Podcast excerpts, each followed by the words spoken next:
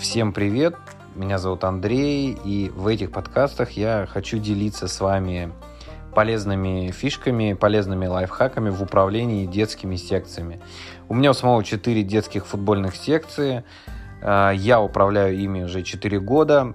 И у меня есть некий бэкграунд, некий опыт, который я хотел бы передать и новичкам, и тем, у кого, возможно, дела идут не очень. Я знаю, что таких тоже много ко мне обращаются люди, которые хотят и открыть школу с нуля, секцию, или же у кого какие-то сложности, нету клиентов и так далее. Я всегда помогаю, рассказываю, объясняю.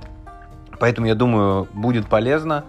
А, я сам наломал много дров в свое время, поэтому обязательно слушайте, пишите обратную связь и вместе со мной вы не наломаете дров. Всем пока.